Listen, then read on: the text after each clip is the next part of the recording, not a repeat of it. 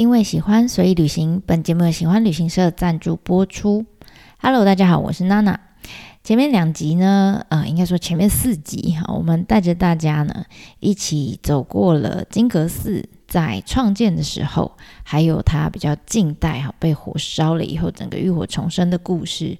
那这一次呢，我们要带大家呃换一间寺庙哈。那这间寺庙呢，常常被金阁寺一起被提到哈，就是银阁寺。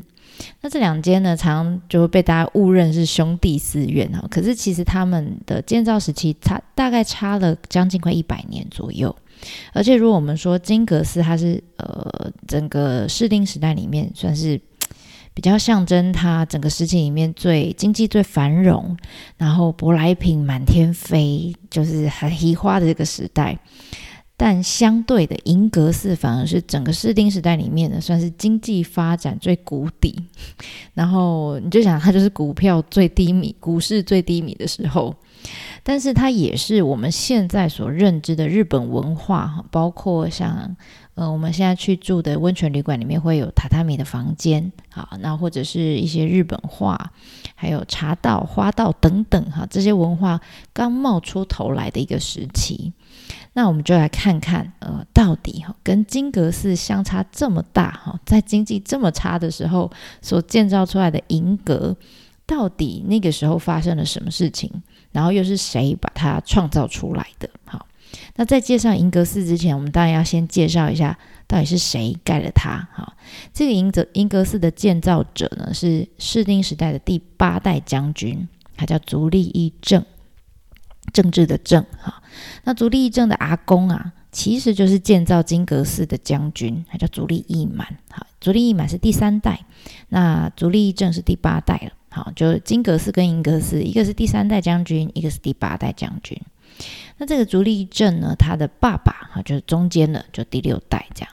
那这个爸爸呢，呃，是一个要怎么讲，不太不太讲理，然后脾气很大的一个暴君。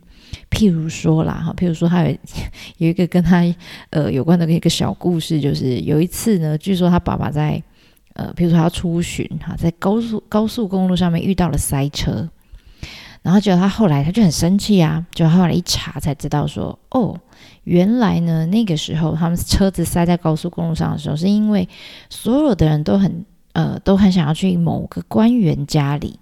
去干嘛呢？去看那个官员家里呢，在办一个斗鸡比赛，所以大家就想要去看热闹嘛，然后就把这高速公路给塞爆了。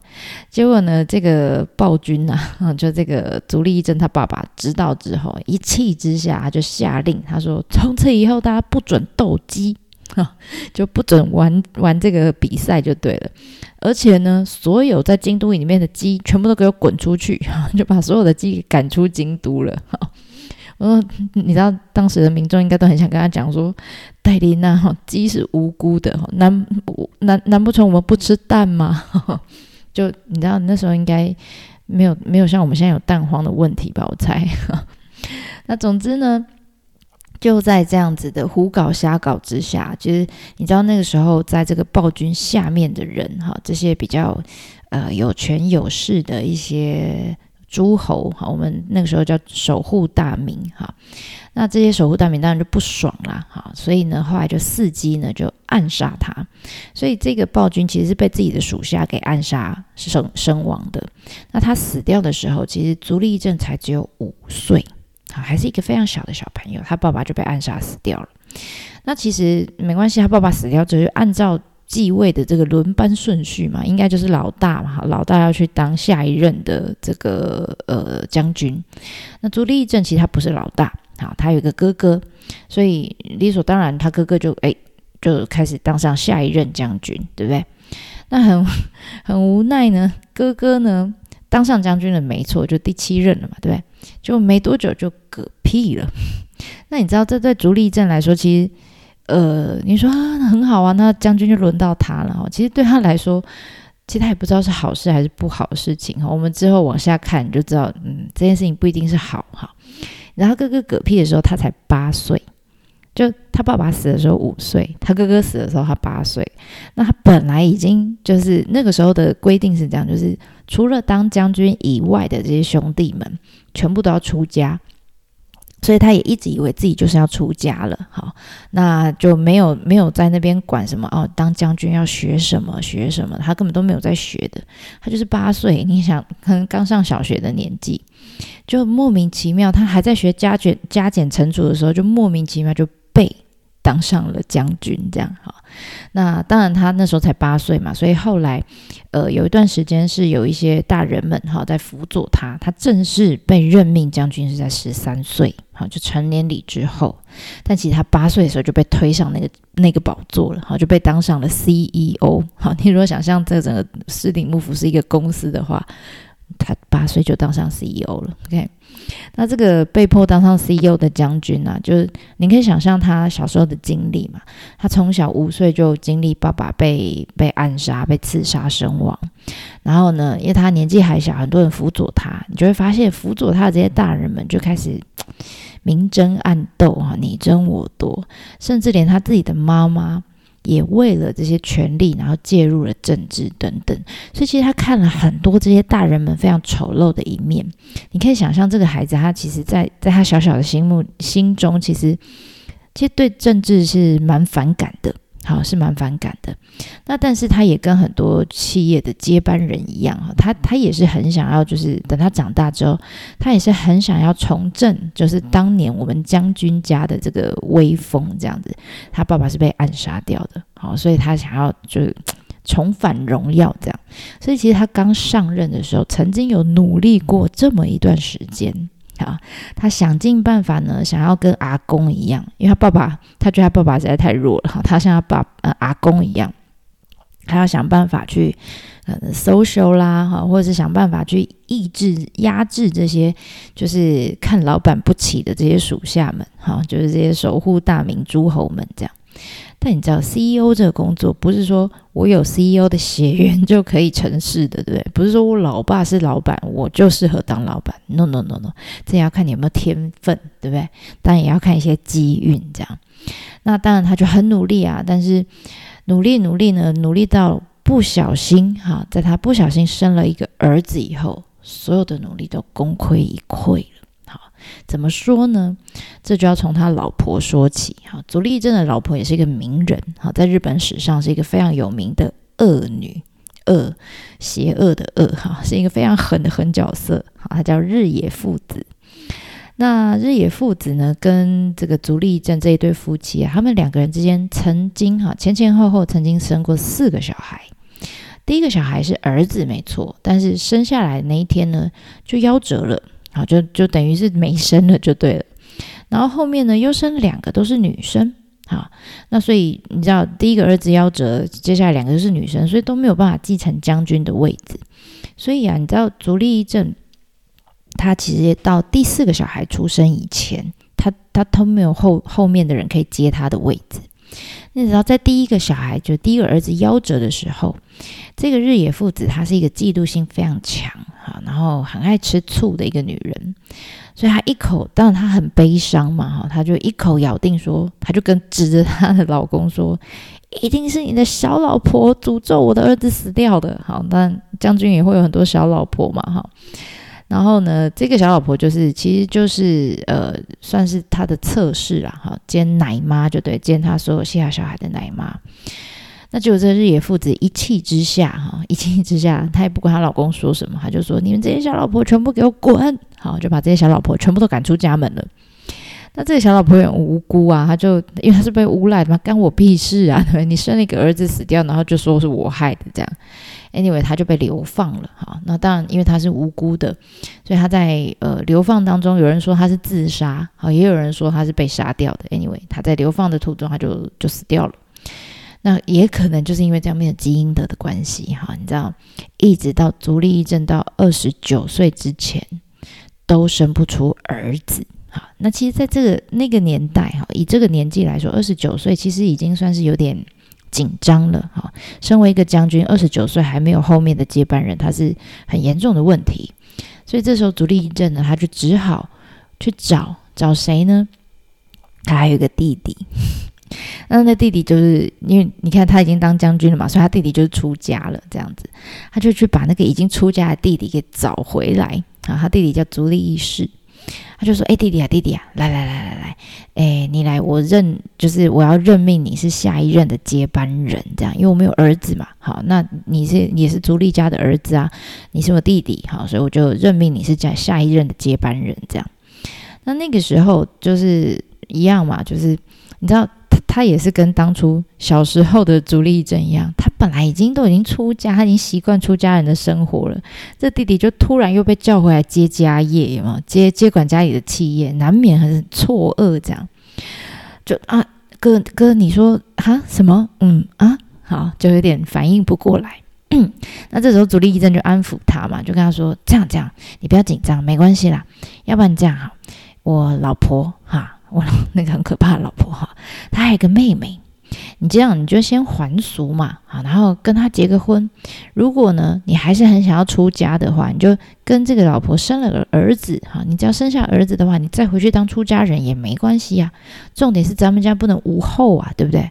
好，意思就是我生不出来，不然你还帮忙生。Anyway，我们两个之间一定要有一个人生小孩就对了。于是呢，就这个弟弟就这样硬着头皮哈，就被拉回来还俗就算了，还马上要娶一个老婆来生小孩哈。那这时候也很妙哈，就日野父子就是足利正的老婆，她也很好玩，她那时候已经怀孕了。好，就是他弟弟还还呃要怎么样还俗的那个那个 moment 哈，日野父子他就怀孕了，她已经怀孕了，但因为她不确定那个年代还不知道是还不能测嘛，就到底是男生还是女生，所以她不知道自己生下来是。是男是女，他怕自己又生到女儿，所以其实他也蛮乐见这件事情。就是，诶，我把我的，呃，你知道这个要怎么讲？他把他的妹妹许配给将军的弟弟啊，就是亲上加亲。他觉得这件事情是好事啊，啊，为什么？因为对日野父子来说，他这样也可以确保说，我们日野家的血脉可以继续在。将军家里面流传下去，从这里就大概可以看出来，她是一个其实很懂得策略跟布局的一个女人。这样，好啦，那结果就两夫妻就这样就轻轻松松就觉得好啦，那我们就解决了接班人的问题了嘛？就没有想到，我们刚刚不是说日野父子已经怀孕了吗？结果呢，他老婆就在他弟弟还俗的隔年就生了第四个小孩，而且这次生的是儿子。完了，这下好了。好，原本呢，这个朱丽珍她是连一个接班人都没有，那现在突然出现了两个接班人，突然出现两个接班人，那你就知道这个生了儿子的妈妈哈，就是日野父子他老婆，当然就一心想说，我哎，我生了儿子哎，跟你你弟弟比起来，我当然希望我儿子来接任下一任 CEO 嘛，对不对？那对朱丽珍来说，其实。对他来说还好，因为一边是弟弟嘛，一边是他的儿子，其实两边都是足利家的人啊。所以老实说了，我也没有很想要当将军啊，谁来接这个烂摊子都没关系，赶快让我下庄就对了啊。所以很好玩，就甚至还有野史就说了，嗯，日野父子曾经哈在怀孕之前，曾经因为就跟她老公吵架，然后就回娘家住一阵子。那据说啦，这个日野父子他的祖先，哈，就你往上追追追追追上去，一路追到平安时代的话，是可以追到藤原贵公子家的。好，就你如果不知道藤原贵公子家，你们可以往前听三十几集，那时候我们有提到这个家。Anyway，总之呢，这个呃老婆她的娘家是跟天皇家族、跟贵族家族一直有呃往来的，好感情还不错，这样。所以啊，这个据说这个老婆就是野父子回娘家之后啊，就回来没多久，哎，他就传出来说哦，他有身孕了，所以就有谣言开始传，就说啊，这个一定是日野父子在回娘家这段期间跟天皇搞上了，所以这这孩子根本不是将军的，其实是天皇的。哇，这个谣言被朱丽珍听到的时候就非常不爽，好，就非常不爽，而且他也曾经就是因此而怀，但是这个是野史，哈，没有经过证实。他本身，呃，就是朱丽珍本人呢，他也不知道这个小孩到底是不是自己的，啊，他他也曾经怀疑过这小孩是不是就是老婆让自己戴绿帽以后留下来的种，啊，所以他曾经也怀疑，也犹豫过要不要让这个孩子来继承这个家业。总之呢。到底是要传给弟弟，还是要传给儿子？哈，他非常的苦恼。那他老婆当然就说，当然是传给儿子啊。好，总之呢，就因为这样子哈，CEO 闹双胞的事情，开始就慢慢闹开了。好，这事情只是一个开端，因为将军家就开始分裂了嘛。有人说要传给弟弟，有人说要传给儿子，这样。好啦，那就下面的人就开始选边站了。然后选边站，有人支持弟弟，好，有人支持儿子。那就这样，两大势力开始互看不顺眼。再加上那个时候，其实各个地方的角头老大们哈，他们自己的家族里面也有一些像这样子的接班的问题，所以他们就开始。透过结盟啦，然后分别支持不同的这个接班人啊，不同的 CEO 接班人，于是这两群人、两帮人就越来越人就越来越多，越来越多哈，同盟就越来越大。这样，那这两帮人在哪里干起来呢？就在京都啊，他们就在京都啪打成一团，而且这一打就是十一年，很可怕。这一场仗打一场仗打了十一年，那你就知道。这仗打起来，但将军也很紧张，说：“哎呀，这个我我我我只是要找个接班人，而且找接班人就表示他想要退位了嘛，哈，他已经想要退位的一个将军，就没想到下面打成一团这样，所以他就他曾经想过说，哎，我还是要来阻止一下哈，他曾经想过来硬的，他说：来，我下令停战。啊，你们两边不要再打了，就你就发现下面的人根本没有在鸟他。” 没有人在听他讲话，所以你就知道那个时候将军其实很没有威严的。想说好吧，硬的不行，那我来软的好了。他就开始就是呃到两边去访谈哈，就聆听两方人马的意见。然后这边人家说他不行啊，因为他这样搞我啊，所以怎样怎样，将军你要怎样怎样。然后就 这这朱立正就啊嗯妈也对你你讲的有时候有道理了哈。好好好，你乖你乖，我去跟他讲讲这样。于是他就跑到另外一边啊，就开始啊，那个谁说你怎样讲啊？我是觉得可以怎样怎样，就开始要讲和这样。结果没想到这边人就说：“将军，你这样不对，你不觉得怎样怎样，所以怎样怎样，我比较有道理嘛？什么什么什么的。”好，结果朱立一正听完以后就嗯，好像也有道理啊。对对对对，你讲的对，你讲的对。总之你就知道他就是一个。嗯，想要想要做事情，但他没有能力的人，哈，非常优柔寡断，非常拿不定主意，这样。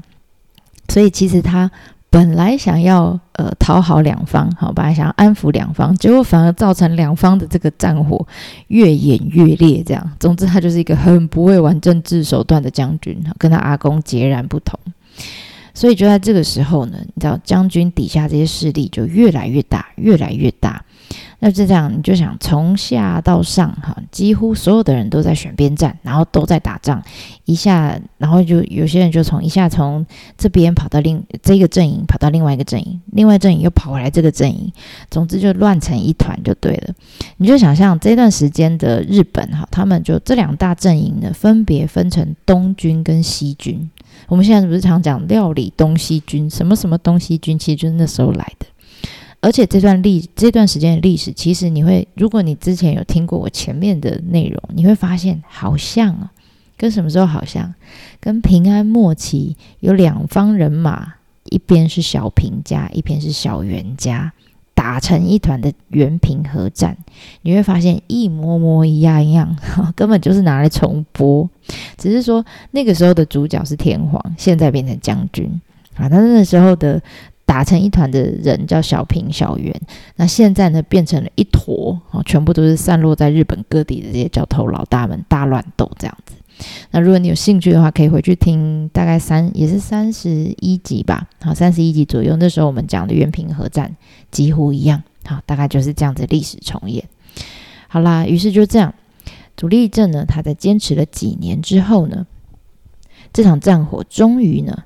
终于，终于，哈，怎么停下来，慢慢停下来呢？是因为这些角头老大 各自过世了，不是因为他去安抚，也不是因为他，不是因为朱立正干了什么事，他什么事都没干，然后只是因为下面在打的这些人呢，慢慢慢慢都过世了，啊，他自己其实打了这么久，他也觉得很烦了，哈，他也忍不住了，所以呢，他就看准了时机，终于呢，在啊一四七三年，他终于。很干脆的就把他的，就是他觉得哎差不多了，这些角头老大还死了嘛，应该之后不会再打了，好慢慢会平息这样，所以他就在这个时候呢，很干脆的把这个 CEO 的宝座就最后是交给了他的儿子啊，叫足利义尚。那因为他是交给儿子，所以他的老婆就非常开心，就很好，很好，很好。为什么？因为儿子年纪还小啊。那这个年纪还小的儿子上位，谁要来辅佐他？日野父子当然就会觉得他的妈妈当然会找他，呃的相关的亲戚哈。他最后是找了这个小儿子的舅舅，也就是他老婆的，好像可能我记得是哥哥的样子。总之就是妈妈那边的人在辅佐这个小儿子。所以换句话说，整个将军的实权其实不在这个儿子手上，是在妈妈的手上啊，就在这个日野父子的手上。那同一个时间呢，足利义政除了把 CEO 宝座让出来之外，他也受不了他这个老婆了啊，他就太常跟他吵架，而且还有疙瘩嘛，他一直觉得他老婆偷吃，对不对？于是呢，他在丢下这个宝座之后，他也下定决心，他要离家出走。因为将军他退休的同时，他就搬出了他的将军宅地。那从此以后呢，就开始呃跟他老婆跟他儿子分居。好，他可是过着分居的生活。那政权上面，当然他就他有留下一些哈，就是权利。哈，这些权利主要是跟宗教相关的。为什么要留下这些？其实是因为他可以从这个权利里面去利用这个权利去榨取到一些退休俸，好，榨取到一些钱。除此之外，他所有的政事一律不过问，什么企业再造啦、人才培育啊、成本管理。他都不 care，好，那下面的这些民众百姓们，因为打仗打很久了嘛，所以民不聊生什么他都不看，好，他仿佛就是没看到一样，即使他知道他也不看，好，他反正他就是过着就是每天买醉的，每天看呃要怎么讲，就是呃买名牌包，然后在家里画画啦、喝茶啦，过着这样很糜烂的生活这样子。那你知道？自从大概西元八世纪开始，哈，几乎呃京都哈，它一直都是呃整个日本的中心，哈，就是一个古都。从八世纪开始，一直到十五世纪这么久的一段时间，你知道这京都里面其实有很多的宝贝了，哈，因为累积了六七个世纪，其实他们呃京都人也一直为以他们为古都啊为傲。但是你知道京都呢，就在这一场大概打了十一年的这个大战里面呢，元气大伤。你知道市中心呢，该毁的哈，能烧的几乎一个都不剩，几乎就是夷为平地了啦。所以这也是为什么我们现在去京都啊，看到很多古迹的时候，你就会发现，你去看他们那个说明牌上面，或是他们有些中文的解说的一些呃 pamphlet，呃那个说明的纸上面，他都会写说啊。比如说清水寺，他说这个是四百多年前重建的，啊，那怎么样怎么样怎么样？大部分你就会看到他都会写这是四百多年前重建的，为什么呢？因为在这之前的原始版本几乎都是毁在现在我们讲的这场战争，好，这场战争我们叫应人之战，好，就是这个 CEO 闹双胞的战争啊。所以你知道，呃，在这个时间点，然后在历史的时间轴上面，其实这个战争它也是非常重要的一个时间点，一个时间切切割点。因为整个世鼎时代，你如果仔细去看哈，它总共经历了十五代将军。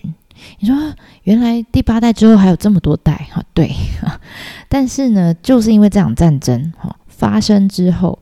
从足利义政之后，你就会发现啊，原本其实就不太有尊严，将军本来就已经不太有尊严了。从这场战争之后呢，根本就是被压在地上打，这样。就从他之后，大概啦，你就你就想象成就是将军天皇已经在旁边早就没有地位了，对？